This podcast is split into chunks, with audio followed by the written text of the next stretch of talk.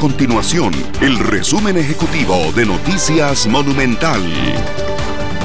Hola, ¿cómo están? Yo soy Randall Rivera, director de Noticias Monumental. Costa Rica registra hoy 681 casos confirmados de COVID-19, es decir, 12 más que los registrados este martes. Se mantiene la cifra de 6 personas fallecidas y aumentó considerablemente la cantidad de pacientes recuperados en 30 y 180 pacientes recuperados en las últimas horas. Se trata los contagiados de 326 mujeres, 355 hombres se mantienen ocho pacientes en la unidad de cuidados intensivos, lamentablemente aumentó de 6 a 8 y disminuyó los que, porque pasaron a cuidados intensivos, dos que estaban hospitalizados en salón, quedan tres. En total hay 11 personas en hospitales nacionales producto de esta situación. Los casos de COVID se registran en 59 cantones del país.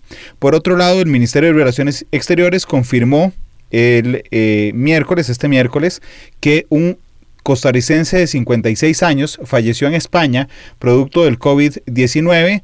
Él había ido a visitar a una familiar a España, se contagió y lamentablemente eh, fallece en el extranjero. Le recuerdo nuestras redes sociales en Facebook Noticia Monumental, en Twitter arroba monumentalcr y también nuestra página de internet monumental.co.cr. Nuestro compromiso es mantener a Costa Rica informada.